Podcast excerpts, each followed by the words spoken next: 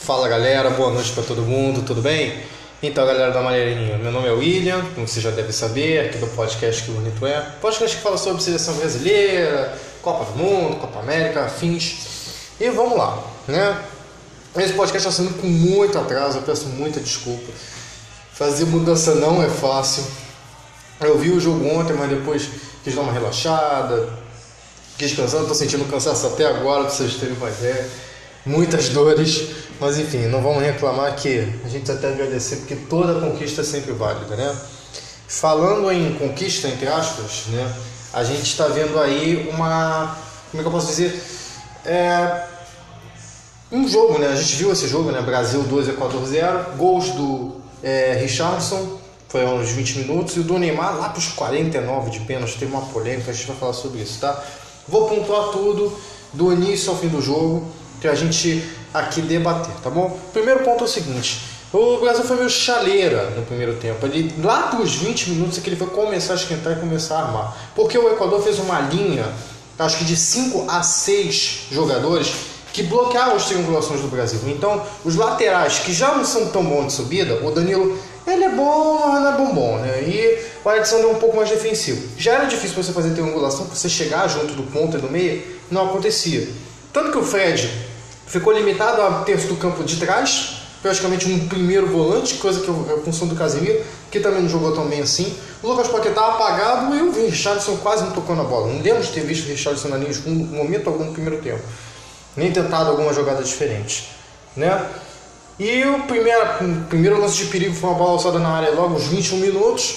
E chute mesmo, o Brasil só foi dar aos 43 do primeiro tempo com o Neymar, uma bola meio enviesada.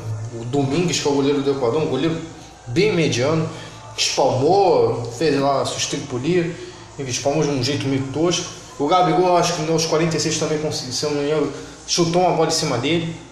Não, perdão, é, foi a única vez, eu ia falar isso, a única vez que o Brasil conseguiu a linha de fundo com o Danilo foi nesse lance aos 46, que foi marcado no impedimento, o Gabigol realmente estava impedido, mas foi a única vez, em 45 minutos de jogo, que o Brasil conseguiu passar no meio campo.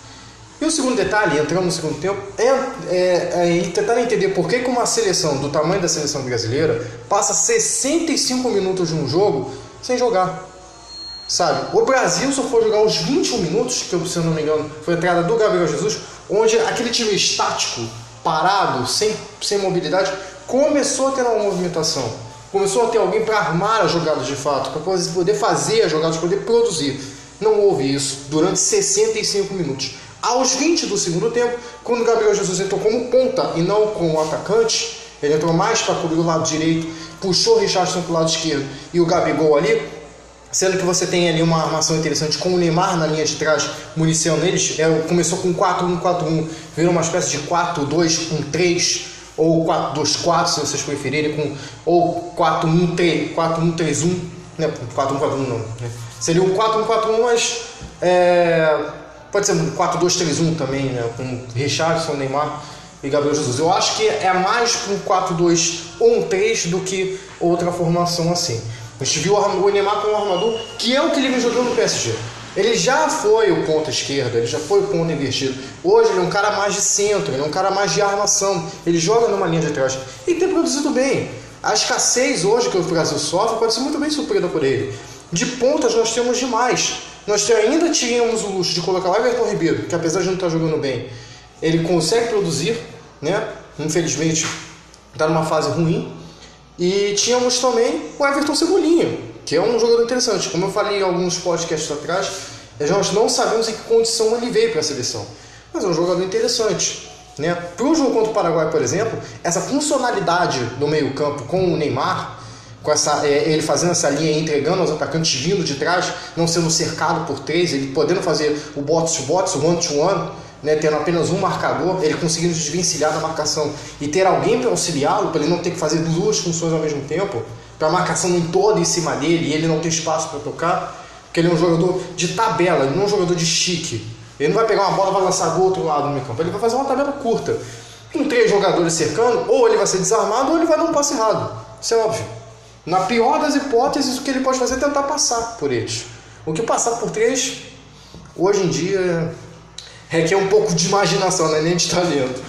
Mas o que acontece? A partir dos 21 minutos, engrenou. Se não me engano, o gol do Richardson foi um pouco depois que houve uma inversão entre ele e o Gabriel Jesus. Na primeira jogada que isso deu certo, o Neymar colocou para ele, o Richardson entrou, bateu, o goleiro engoliu. 1 a 0 Brasil, estávamos felizes.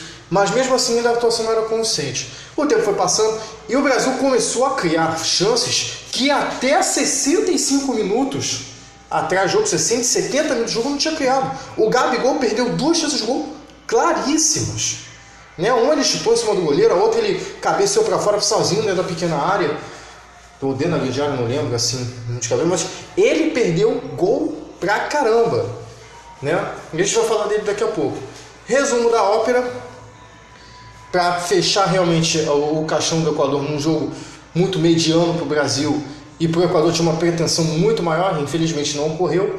E é uma seleção arrumada, hein? uma seleção que tem aquela compactação de 40 metros entre três linhas. É um time muito compacto, muito fechadinho. Não é nem questão de ser retranqueiro, ser ferrolho, igual o Paraguai vai ser. Mas é um time que consegue espaçamento e se demole, ele cresce. E se demole, o Equador pode crescer para cima do adversário. Né? Um time muito arrumadinho, um time que ao longo dos anos vinha evoluindo, ganhou Libertadores, está revelando jogadores. A gente tem o Otero, tem o Casares, são jogadores interessantes. É bom observar a seleção do Equador, que se tudo der certo, se nada vier atrapalhar a seleção equatoriana, estará na Copa de 2022 ano que vem, lá no Catar. Ok? E todo mundo falando com aquela expectativa do Gabigol e tudo mais. Olha, sinceramente, eu acho que é até um exagero que fala, ah, ele não tem peso para vestir a seleção, a camisa da seleção e tudo mais, que ele não tem essa personalidade toda, que no Flamengo ele é uma coisa, no Brasil é outra. Olha só, com todo respeito, eu acho que o Gabigol jogou bem. Não foi um 7, 8, foi um 6. Porque mobilidade ele tem, ele estava num esquema bem adaptado, tá? E quando o time começou a ter aquela variação, que você tinha três jogadores que jogavam ambos por dentro, o Richardson mais segundo atacante, o Gabriel Jesus faz às vezes de ponta, mas ele também é centroavante. Né? O Firmino é centroavante de fato, mas ele também consegue jogar. E o Gabigol ele pode fazer as duas funções tranquilamente. Ele pode jogar tanto como ponta, como, como não é tão ponta assim. Mas essa troca de passes mais simples, né, de chegar mais à frente, pode fazer com que o, o time ele dê uma evoluída. Vamos colocar aqui uma situação onde o Neymar, o Neymar jogue né, na armação, o Gabigol mais centralizado, o Gabriel Jesus e o Richardson. Para você tirar uma marcação como a do Paraguai, que não é linha compactada, é ferrolho mesmo, é 11 jogadores dentro do gol. Quem viu o jogo do Uruguai com, com o Paraguai, viu que o Paraguai o ferrolho. Olha só, você não vai passar por mim nem por Reza Brava. E não passou, se não me engano o jogo foi 0x0. E a, o que, a, o que as seleções sul-americanas estão aprendendo, é uma escola sul-americana é assim. A escola paraguaia sempre foi um pouco disso. Poucas vezes a gente viu um time paraguaio jogar para cima. Então, se você tiver um, um, ataque, um ataque com mobilidade que possa fazer triangulações, nem precisa fazer triangulações, mas chegar mais perto da área, entre as linhas, criando uma linha de ataque entre as linhas de defesa ou à frente das linhas de defesa, aonde o marcador ele não vai saber quem marcar, trazer uma marcação para abrir espaço é fundamental. Né? O Equador, por ser compacto, ele conseguiu marcar durante um certo tempo. O Paraguai vai marcar o tempo inteiro, o Paraguai vai bater. Então eu vejo o Gabigol como uma peça boa para esse tipo de jogo. Para uma Copa do Mundo, em questão de evolução técnica, o Gabigol Jesus e o Firmino estão acima. O momento do Gabigol é melhor. Vai quer dizer que ele está fora de uma concorrência para a Copa do Mundo? Não. É um pouco mais difícil, mas não é impossível. É um jogador com técnica, com personalidade, pode chegar lá na frente, mas não é toda essa Coca-Cola que realmente pinta. Só que rebaixar o cara, falar que ele não tem personalidade, que ele não tem culhão para vestir a 9, porque ele perdeu o gol feito, pode ser uma questão de ansiedade. O cara tava 5 anos sem jogar um, uma partida pela seleção. Agora, homem feito, jogador feito, passagem pela Europa, campeão pelo Flamengo, campeão da Libertadores, a gente pode perceber o seguinte: olha, ele tem que se acostumar com a seleção. Quem tem mais técnica e quem tem mais culhão realmente para vestir a, a, a amarelinha é Gabriel Jesus e Firmino. Chegaram e assumiram. Ah, me, dá, me dá a camisa aí que, que, que a coisa vai dar certo. Sabe? O Gabigol, por exemplo, pode meter dois, três gols contra o Paraguai e se consagrar o rei da cocada preta, todo mundo vai virar a página. Então, assim, eu não, não creio que seja por aí. Né? Mas, de uma certa maneira, eu torço para que ele vá bem Então eu vi ele com uma atuação boa assim, e as pessoas às vezes exageram demais e querem colocar clubismo nas coisas. Eu não sou flamenguista, não sou santista e não sou tão fã assim do Gabigol. Acho ele às vezes meio arrogante, às vezes meio nariz empinado, mas é um jogador com uma técnica apurada. Para ser titular da seleção brasileira, nem tanto. Agora, pegar os gols dele, pegar tudo que acontece na vida dele, acontece no futebol dele e dizer que ele não evoluiu, não amadureceu, nunca será um novo da seleção brasileira, é um pouco demais. Tá bom? E vamos aí rechaçar, né? Infelizmente a gente tem que falar sobre isso. Dois pontos para a gente terminar. Um, para que 12 minutos? 12, dos 38 aos 40, 37 aos 49, do momento em que houve a revisão do pênalti até o momento que o pênalti foi batido da primeira vez, se não me engano, já foram 8 minutos. Quando juiz mandou voltar, a bola já tinha ido para o meio de campo em mais 4 minutos. Ou seja, o pênalti que era para ser batido aos 45 foi batido aos 49. Na verdade, o pênalti era para ser batido aos 38. Aí o pênalti foi batido aos 45 porque teve a revisão, mandou voltar, bateu aos 49. Sabe o que, que pareceu? Que o VAR estava querendo beneficiar o Brasil. Com todo respeito, eu estou falando daqui do lado da seleção brasileira, mas pareceu beneficiamento. É claro que o Domingues se adiantou, claro que o Neymar bateu mal, o goleiro tem uma envergadura e tudo mais, mas é aquela regra. A regra diz o seguinte: o goleiro tem que estar com os dois pés em cima da linha. No momento da batida do Neymar, ele saiu. Ok. Mas pra que que protocolo esquisito? Gente, pelo amor de Deus, o VAR em outros lugares não funciona. É só na América do Sul, e especificamente dentro do Brasil, que a coisa não acontece. Seja árbitro brasileiro, seja árbitro argentino, acho que era venezuelano, né? qualquer árbitro. Como você perde 12 minutos num jogo, ainda coloca mais 5, 6 minutos de acréscimo para compensar, porque você não consegue simplesmente marcar um pênalti. Um pênalti existiu, foi mal batido, tem que voltar. Mas precisou de 12 minutos no total, batendo dois pênaltis. Aí no segundo, o Neymar colocou para dentro e tudo certo. E sobre as questões das polêmicas que estão rolando, se o Tite vai ficar ou não, se a seleção vai ficar ou não, é, a entrevista do Casemiro e tudo mais. Primeiro é o seguinte, é, eu não exalto ninguém. Eu acho a postura do time em si coerente, mas eu também não vou jogar confete, sabe? Ah, porque o Casimiro tá vendo. Ah, vocês estão vendo aí a resposta dele. Não, não, não, tem, só porque ele é o capitão da seleção não tem que falar isso. Sabe? Fala assim, ó, a gente está fechado com o grupo e a gente vai decidir e vamos comunicar a vocês. Para mim isso é farofa. Se tem movimento dentro da seleção, seja resolvido dentro da seleção. Sabe? Claro que, lógico que o jornalista vai tentar puxar um, uma sardinha ou outra ali para ver se ele consegue uma coisa interessante. Mas também não precisa dar esse tipo de. entregar esse tipo de coisa. Resolve internamente e depois vocês vão é só tomar nota. Sabe? Pra mim, com todo respeito, o Casimiro quis fazer farofa. Sobre o Tite ficar ou não depois contra, contra o Paraguai, eu penso que há um, um dilema. Você pode muito bem dissolver a seleção, colocar um técnico e chamar para a Copa América e dar super errado, que o que provavelmente vai dar, por pior que o Tite seja, ele já tem um time na mão. Botar um outro técnico para convocar as pressas jogadores porque querem jogar uma Copa América absolutamente irreal e burrice, né? Mas por um outro lado, se o Tite sair, eu acho que pode ser uma. Eu não creio que ele vá sair e que os jogadores não vão jogar a Copa América. Eu acho que vão jogar mesmo meio contra gosto. E depois que passar a Copa América, o Tite pode pensar em continuar. Sabe? No momento atual, na conjuntura atual, eu vejo dessa maneira. Há um dilema, sabe? Se o Tite sair, isso vai ter que ser feito. Eu acho que a CBF não vai ceder para o Tite. E o Tite não vai ceder para a CBF. Então, o que pode. Eu acho que é um dilema, 50-50. 50% de possibilidade de você ter um time montado do nada por um outro técnico, e a gente provavelmente vai passar vexame porque os jogadores talvez nunca jogassem juntos por mais que essa, é, esse plantel agora que o Tite convocou não queira jogar, a gente sabe que tem outros jogadores selecionáveis, convocados, até mesmo na seleção olímpica pode ser puxada, alçada, o técnico pode vir assumir, né? vai ter pouco dia para treinar, se isso for feito amanhã, até a estreia da Copa América são, é uma semana, está uma semana da estreia da Copa América, vai montar o time uma semana? Com a competição onde você é o país sede e você tem uma obrigação de pelo menos jogar bem, né? Esse é o dilema, pode acontecer né? Por um outro lado, é, eu acho que a, o Tite fica contra, contra o Paraguai. Ele vai comandar, ele comanda numa Copa América, mas todo mundo é contra o gosto. Sabe? Então a gente pode ver aí, já vai ser uma Copa América xoxa, já disse xoxa, capenga, inconsistente, como diria a Renata Vasconcelos lá naquele meme.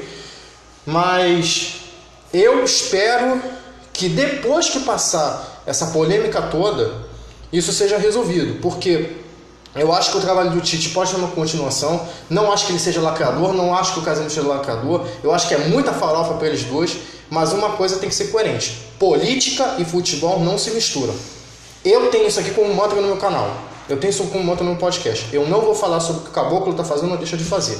Eu estou falando o que eu acho que pode acontecer em questão técnica e em questão de comissão técnica. Então eu não vou ficar aqui é, é, jogando confete para esse tipo de coisa. Que eles se resolvam. Que seja resolvido da melhor maneira possível para que a gente possa ver a maneirinha dentro, a dentro de campo.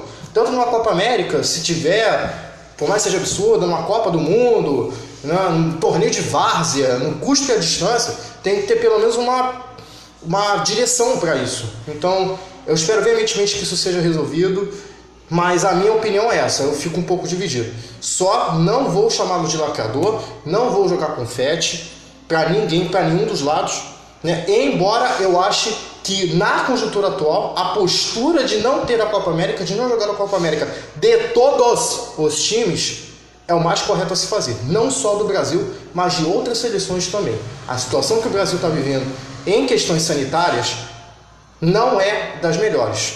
Se, o, se Tóquio, lá no Japão, está tendo atraso de vacina, país desenvolvido tecnologicamente cientificamente como o Japão está com atraso de vacina, o Brasil, que deveria ter um planejamento para isso, não está tendo. Então, não adianta vir pedir para o presidente para tirar o Tite. Isso não resolve o problema. É querer interferir onde não, não, não, tem, não tem cabimento. É a mesma coisa que querer fazer ah, é, o Médici quis fazer lá, com, lá em 69 lá com o Saldanha. O Saldanha foi lá, botou a língua e falou: quem convoca sou eu e você convoca os seus ministros. Ele falou: tá bom, então vai embora. Então vai embora você botou o Zagalo. Entende? Isso realmente é uma, uma arbitrariedade. Para mim é o seguinte: se for uma decisão política de sair todo mundo, para mim é arbitrário. Não tem nada a ver com Tite lacrador, não tem nada a ver com Casimiro lacrador, não tem nada a ver. Para mim, digo repito pela terceira vez, é jogar confete, é farofa. Mas tirar eles, porque eles não estão concorrendo com a Copa América, é se interferir no futebol. Aí o Rogério Caboclo está interferindo no futebol. Aí entra instâncias, ah, porque a CBF também é isso, é aquilo. Pelo amor de Deus, gente, acabou. Sabe? Resolvam isso da melhor maneira possível para que vocês não prejudiquem o que já está combalido, que é a imagem da seleção. Sabe? Ficando ou não ficando, né? minha opinião é que está dividido. Mas se eu pudesse realmente decidir, falar só, a gente joga e depois a gente, a gente resolve. Mas se alguém chegar para mim de uma instância superior, de, o presidente do meu país, falar, você não vai comandar o meu time, falar, eu vou comandar sim. Não é você que vai mandar. Sabe? O presidente da CBF tem que chegar a resolver isso. O Rogério Caboclo, o Tite tem que se entender, não tem que ter interferência de terceiros. Se houver, é um vexame da história da seleção brasileira. Tá bom? É, gente, 18, 18 minutos, falei pra caramba. É, desculpa pelo. Eu acho que é o maior podcast que eu já fiz até agora. Isso, era, isso é básico quilista, né? Então, fico por aqui. Siga a gente no Twitter, arroba aqui bonito12.